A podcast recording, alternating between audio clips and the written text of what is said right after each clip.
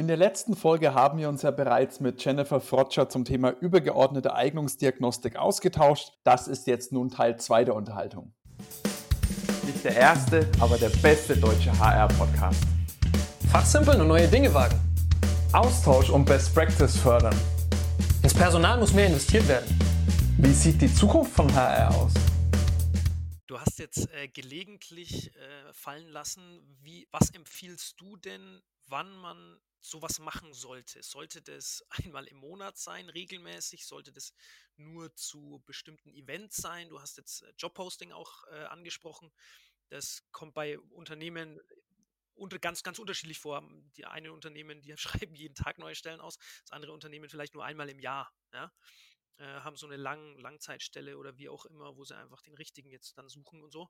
Ähm, Gibt es da so Events, wo man darauf, soll man das regeln? Ja, die meisten kommen über Events. Die meisten kommen darüber, dass sie entweder ihren Auswahlprozess ähm, professionalisieren wollen oder dass sie teure Fehleinstellungen erlebt haben und das korrigieren wollen. Das ist dann eine Ansage von oben, die zahlenbasiert ist. Oder sie haben eine starke Veränderung in der Unternehmenskultur das passiert vor allen Dingen jetzt gerade, weil wir ja große Veränderungen haben durch Arbeit 4.0, durch New Work und so weiter, durch die Digitalisierung. Es finden teilweise schon sehr große Umstrukturierungsprozesse statt, was auch ein Anlass sein kann. Aber generell würde ich sagen, es ist eine Haltungssache, ob man damit arbeitet oder nicht. Es geht um eine innere Einstellung und eine Haltung zu Menschen. Und in dem Moment, wo ich sage, mir ist der Mensch wichtig und mir ist die Kultur in unserem Unternehmen wichtig, weil die Kultur ist einfach nur die Summe von den Menschen. Ja? Ähm, in dem Moment haben wir einen Anlass für Diagnostik, weil sie eben die Begriffe bietet und damit eine, eine Richtung vorgibt. Also es ist einfach ein riesiger Unterschied, ob ich sage, ich will äh, dominante, durchsetzungsstarke Einzelkämpfer haben oder ich will ähm, empathische und ähm, konsensbezogene Mitarbeiter. Jetzt mal nur ganz platt diese zwei Richtungen geöffnet. Aber das ist eigentlich das Wichtige. Cool. Waren wieder wahnsinnig viele Sachen mit dabei, äh, auf die ich wahrscheinlich in drei Stunden lang eingehen könnte. Ähm, eine Sache, die ich ganz schön fand, die du gesagt hast, ist, sobald die Kultur wichtig ist, sobald mir die Menschen wichtig sind, sollte man Eignungsdiagnostik einführen. Ich finde, es ist ein ganz cooler Ansatz, darüber nachzudenken, weil damit wertest du das Ganze schlicht und ergreifend auf. Ja. Du gehst eben nicht mehr nur auf dein Bauchgefühl, was immer subjektiv ist, sondern du holst dir zusätzlich dazu noch die objektive, die zahlengetriebene, analytische, rationale, wie auch immer man das bezeichnen will. Ja, äh, letzten äh, Endes ist das total rational. Ja. Genau, genau. Ja. Und man hat dann aber eben beide Seiten. Und das spricht dann auch einfach für Wichtigkeit. Äh, wie wichtig ist mir das, die Kultur? Wie wichtig sind mir die Menschen? Und äh, du hast das, äh, das nächste, was du angesprochen hattest, war, das, das ist ein Mindset. Das ist so eine Herangehensweise. Äh, wie wie, wie stehe ich zu dem Thema oder wie, wie stehe ich allgemein zu Menschen und zu Kultur und so weiter? Das ist natürlich, Mindset ist immer schwierig anzufangen. Ne? Das ist, äh, und das reinzukriegen und dann auch zu verinnerlichen. Ähm, ich finde aber, ich äh, das nehme nehm ich jetzt auch immer wieder mit, äh, in der HR kann man solche Sachen tatsächlich, äh, es, bietet, es bietet sehr fruchtbaren Boden für solche Geschichten. Es ist sehr dynamisches Feld. Es gibt viele von diesen Events, wo man sagen kann, so, äh, jetzt mal Butter bei die Fisch, wir fangen an. Ja? Ähm, oder man sagt halt, ähm, dass man das so häppchenweise, ganz in ganz, im ganz kleinen Bereich mal einführt, wie so einem Azubi. Ja, das ist jetzt wahrscheinlich keine Entscheidung, die. Ja, die äh meisten machen es nicht strategisch. Die genau. meisten genau. kommen einfach nicht drauf, dass es ein strategisch relevanter Faktor ist. Ähm, die jungen Leute schon eher, aber bei den Älteren nicht. Das liegt einfach daran, dass in unserer Kultur versäumt wurde, den Menschen beizubringen, wie wichtig Persönlichkeit ist. Wir lernen es ja in der Schule auch schon nicht. Ja, absolut. Nee, und aber da, da bietet HR, der, der ganze Personalbereich, viel viel Möglichkeiten, mit, auch mit einem Kleinen anzufangen. Wie gesagt, an einem Azubi wird jetzt das Unternehmen nicht zugrunde gehen. Da kann man sowas mal anfangen und sowas mal testen.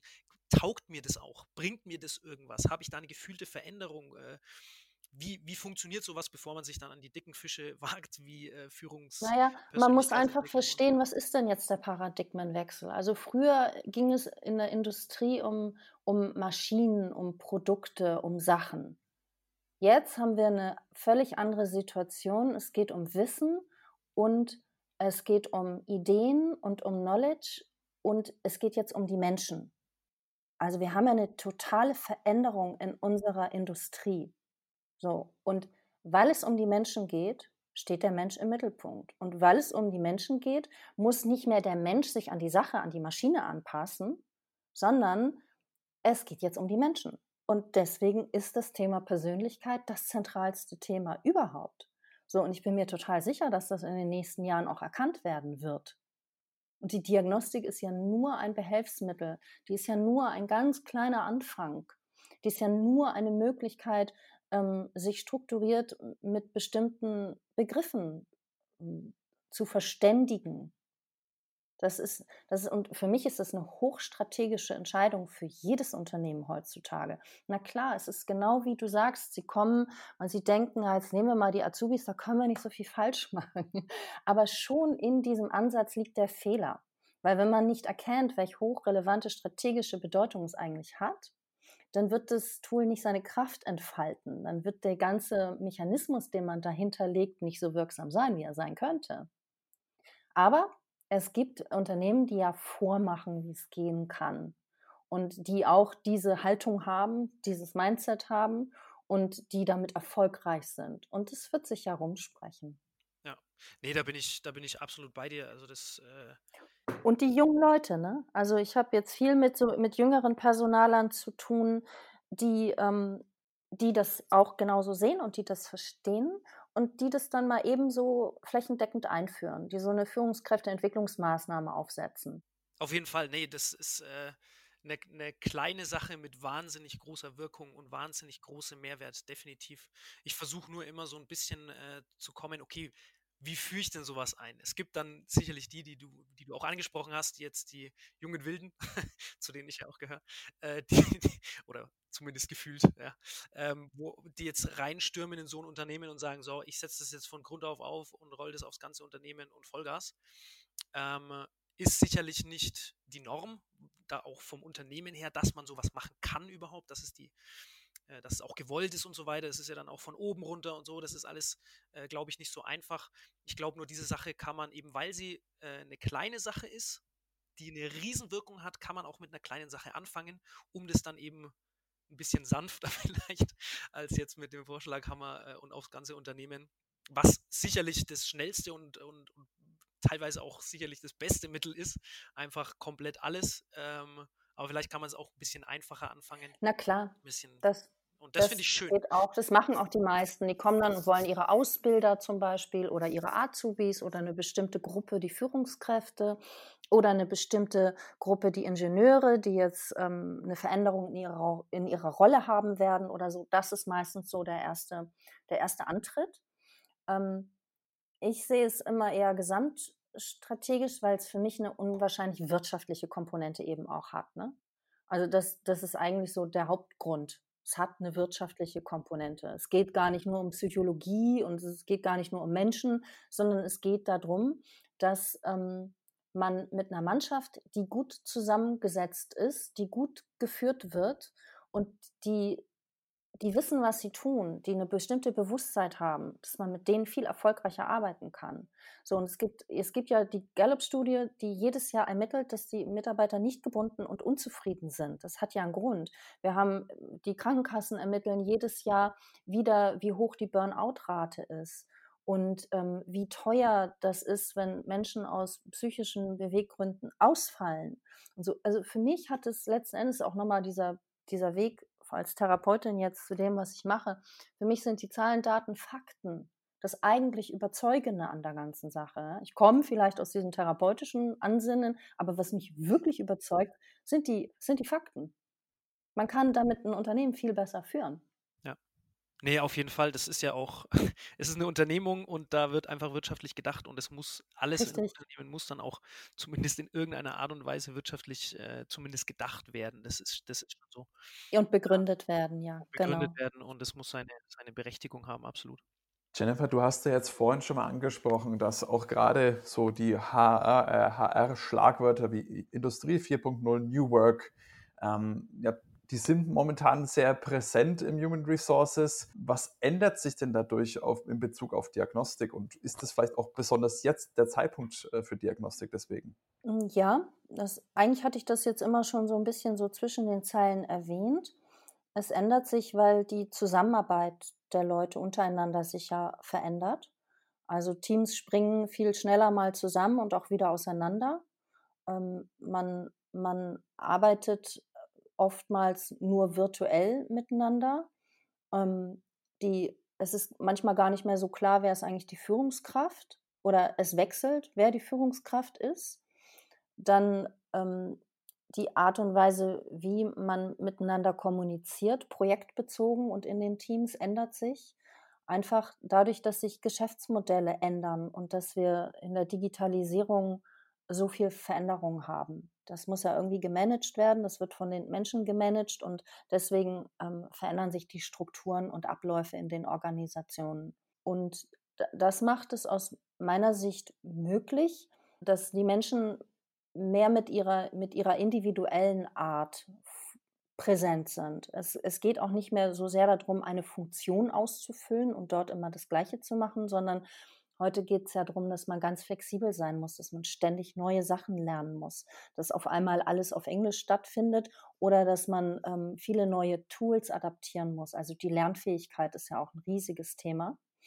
Und ähm, mit der Diagnostik kann man ähm, auch sehr gut ermitteln, wer hat denn diese Lernfähigkeit und wer hat denn diese Flexibilität und wer hat denn diesen neuen Führungsstil? Also wer, wer führt eher mit Achtsamkeit und mit Selbstorganisation und mit einer hohen oder wer hat eine hohe Kundenorientierung? Das kann man ja alles gut rausfinden damit.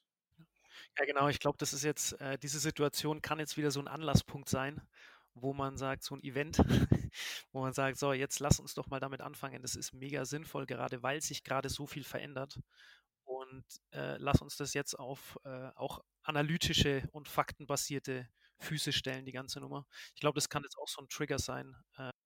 Ja, also ich krieg's, ich krieg's auch immer mit von Leuten, die zum Beispiel als ähm, ähm, agile Coaches arbeiten und die in große, teilweise riesengroße Unternehmen reingehen äh, und den Auftrag haben, dafür zu sorgen, dass die Mannschaft ein neues Produkt bauen kann.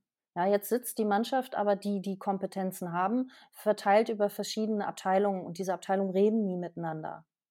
Ja, diese agilen Coaches haben, ähm, sagen mir, sie haben nichts anderes zu tun, als diese Menschen dazu zu bringen, dass sie miteinander reden, dass dieses Silo-Denken aufhört und ähm, dass diese, dass die Vorurteile oder die die seltsamen Mechanismen, die sich da über Jahre, Jahrzehnte eingegraben haben, dass die aufgebrochen werden.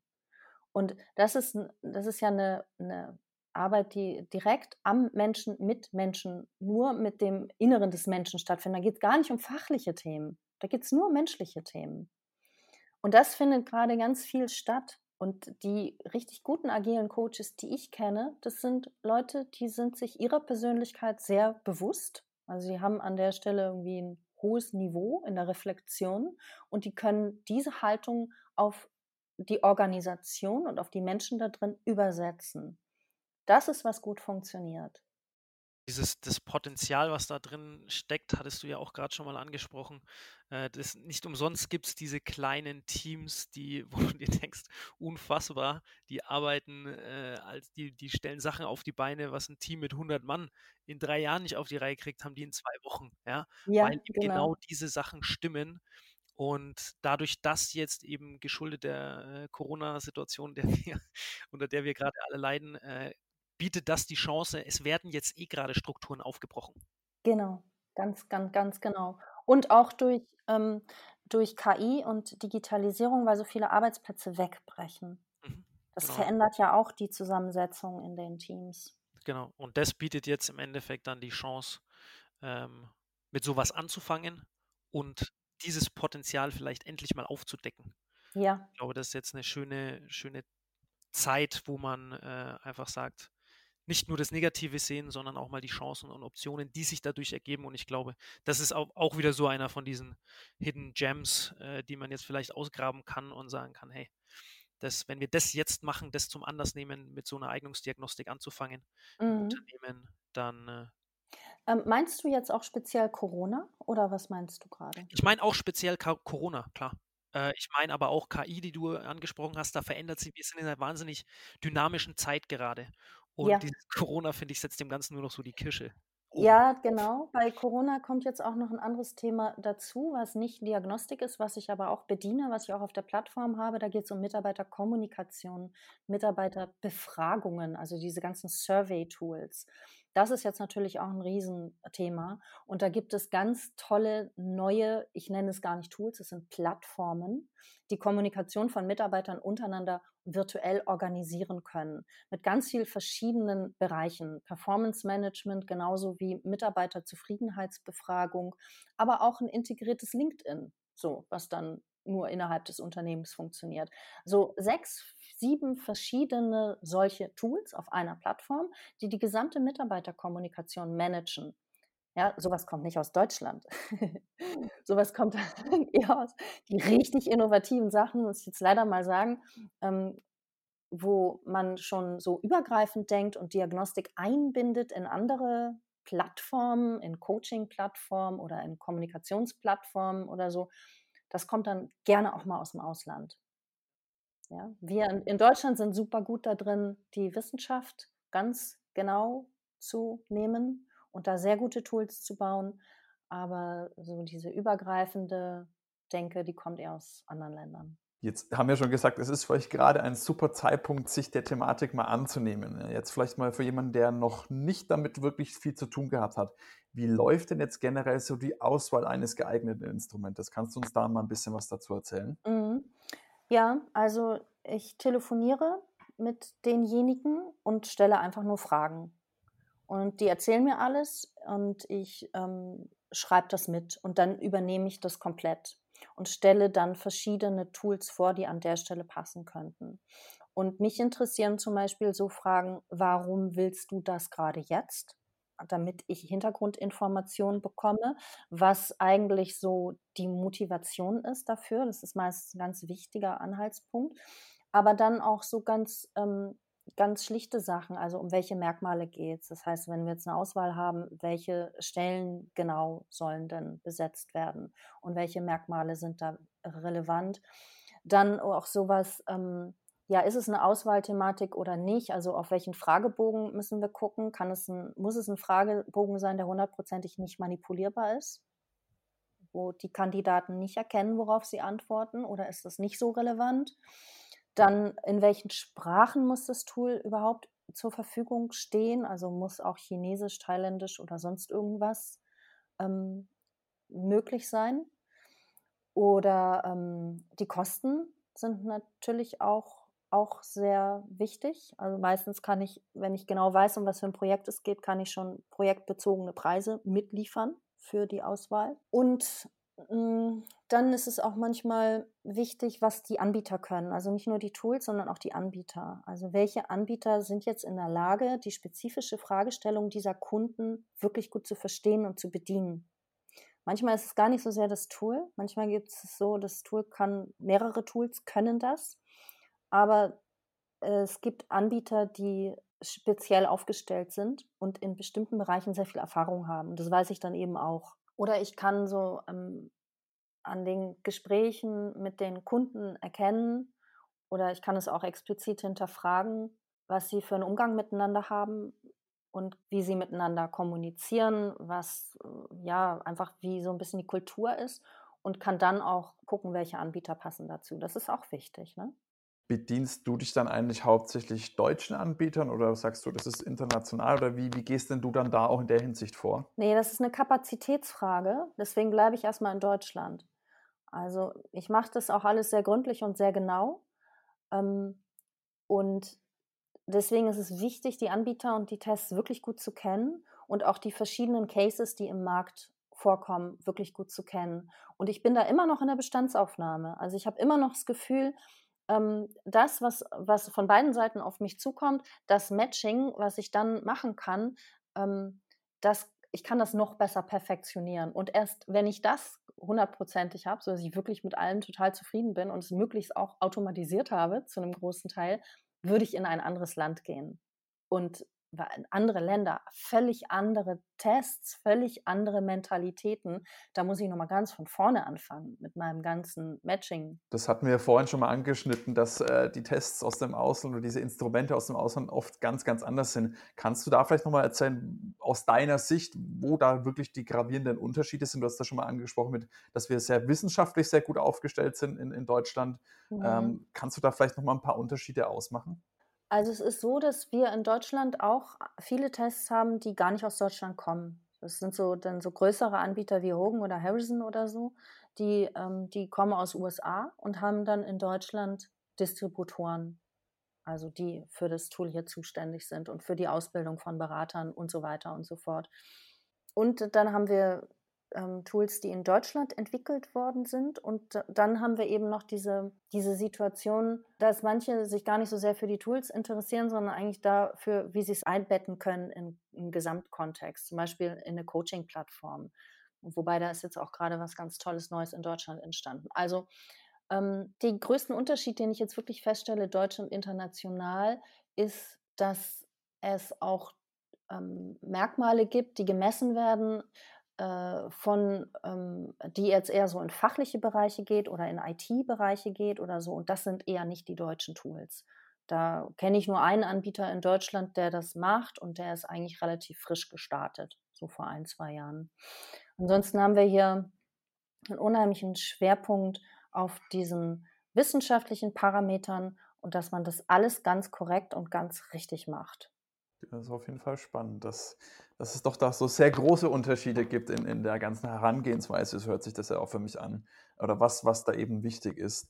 Ähm, wenn jetzt jemand, der noch nie damit zu tun gehabt hat, jetzt aber durch, vielleicht auch durch den Podcast sich jetzt überlegt, okay, das wäre eigentlich gar nicht mal so schlecht auch für mein Unternehmen. Was ratest du denn so jemandem, was sollte man dann als allererstes tun, um da erfolgreich zu starten damit? Hm, na, es kommt ja darauf an, was er denkt, also warum das jetzt für sein Unternehmen erfolgreich sein könnte. Ähm, schwebt dir da was Bestimmtes vor? Nicht unbedingt, sondern eben genau wie so ein Denkprozess. Wie jetzt zum Beispiel der Tipp, mach dir erstmal klar, warum möchtest du das machen? Was, mhm. was, was möchtest du damit bezwecken? Warum ist es, denkst du, ist es für dich sinnvoll? Mhm. Ähm, da, wie gesagt, einfach so, einfach damit sich jemand vorbereiten kann, in Anführungsstrichen, ähm, und bevor er vielleicht auch dich kontaktiert, sich da erstmal Gedanken machen kann, ist es jetzt wirklich das Richtige für mich gerade? Mhm. Ja, also die meisten, wenn ich mal so drüber nachdenke, die zu mir kommen, die machen das einfach, weil sie den Prozess professionalisieren wollen. Also sie wollen ihre Auswahl professionalisieren oder sie wollen einen bestimmten Bereich in, innerhalb des Unternehmens die Möglichkeit geben, sich zu entwickeln. Dann ist es ein, dann ist es ein Talentmanagementprogramm zum Beispiel oder eine Führungskräfteentwicklung oder ähm, eine Entwicklung von Experten, dass die eine andere Rolle annehmen. Ähm, es eigentlich spüren die dann meistens, dass sie mit den bisher gängigen ähm, Angeboten, die sie im Portfolio haben, das nicht wirklich hundertprozentig gut machen können, sondern dass sie eine Ergänzung brauchen. Und dass die Ergänzung eben bestimmte Persönlichkeits- oder leistungskognitive Leistungsmerkmale sind, ähm, die das Ganze auf ähm, valide Füße stellen und und eine gewisse Sicherheit reingeben in den Prozess. Wenn jetzt jemand sagt, okay, die Jennifer, die hat wirklich richtig gut Know-how, die kann mir da sicher weiterhelfen, wie können dich die Leute denn kontaktieren? Wie ist es denn am besten? Anrufen oder auf Pietz gehen und ähm, auf Pietz erstmal ein bisschen rumstöbern, sich die Angebote anschauen, die Anbieter und die Testverfahren anschauen und dann einfach das auf Ausschreibungsformular anklicken und mir kurze Nachricht senden. Die meisten tun, die meisten tun das auch ohne viel reinzuschreiben. Ne? Also manchmal, manchmal steht da nur, rufen Sie an.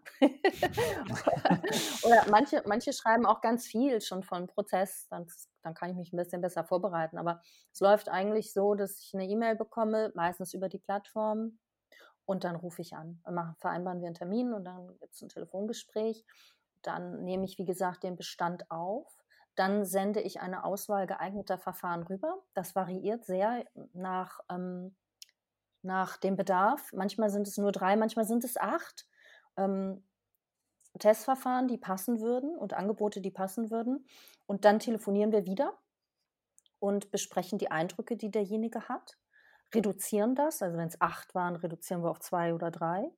Und dann sende ich die Musterprofile, also die, ähm, die Musterauswertung, weil das, das ist dann auch ein ganz wichtiger Schritt, dass man mal sieht, wie, wie, ist, wie sieht denn so ein Bericht aus? Wie, wie ist das Design? Wie fühlt der sich an? ähm, kann ich den gut lesen, kann ich den gut verstehen. Aber es darf nicht der erste Schritt in diesem Auswahlprozess sein, weil es erschlägt einen. Also man muss erstmal andere Parameter, die ich vorhin genannt habe, wie zum Beispiel Sprachen oder Kosten oder so, also diese reine Datenfaktenlage, die muss man erstmal ähm, sortieren und sichten. Und dann kann man sich eher so emotional einlassen und sagen, ja, wie fühlt sich denn jetzt so ein Berichtsformat an? Und manchmal schmeißt das Entscheidungen wieder um, dieser Moment. Mhm. Ja, weil die sagen, nee, also 78 Seiten, das ist mir jetzt viel zu viel. Oder sie sagen, nee, also drei Seiten ist mir jetzt viel zu wenig. Das ist so unterschiedlich an der Stelle, wie da das Befinden ist und was sie auslösen und erreichen wollen. Cool. Also ich merke schon, die Hürde ist sehr gering. Ein rufen Sie mich an. Ja. Reicht schon und dann bist du im Endeffekt auch an der Seite und begleitest den ganzen Prozess dann auch. Das ist cool. Sehr schön. Genau. Genau. Ja, also ich würde dann auch sagen, äh, haltet euch sozusagen nicht zurück, kontaktiert die Jennifer gerne. Ich würde auch den Link zur Homepage äh, nochmal in die Notizen und Infos äh, zu dieser Episode dann mit reinposten. Ansonsten nochmal ein riesiges Dankeschön an dieser Stelle, Jennifer. Du hast auch mir wieder einiges beigebracht. Ich konnte wieder einiges lernen. Das finde ich immer super. Ich hoffe, äh, du hattest auch äh, Spaß dabei. Ich fand es wirklich einen sehr, sehr angenehmen Austausch. Ja, hat mir auch sehr viel Spaß gemacht. Also ähm, waren ähm, super interessante äh, Fragen und es war auch interessant zu hören, wie ihr zu der Sache steht. Ihr habt da ja auch Erfahrungen. Genau, nee. Also wie gesagt, hat mir wirklich mega viel Spaß gemacht. Ähm, wenn auch ihr Hörer jetzt sagt, okay, das hat mich jetzt irgendwie, das hat in mir was ausgelöst, ähm, dann freuen wir uns natürlich auf eure Kommentare. Erzählt uns gerne, vielleicht auch in einiger Zeit, wie, wie sich bei euch verändert hat ähm, und bewertet natürlich gerne, wenn ihr das möchtet äh, und diese Episode bei der Streaming-Plattform eurer Wahl, damit auch auf diesem Wege natürlich mehr Leute diese äh, ja, Informationen bekommen, auch äh, die Kontaktdaten von Jennifer und an dieser Stelle nochmal ein riesiges Dankeschön. Ich freue mich auf euch bis in zwei Wochen. Macht's gut. Bis dahin. Ciao, ciao. Bis dann. Ciao, ciao. Tschüss.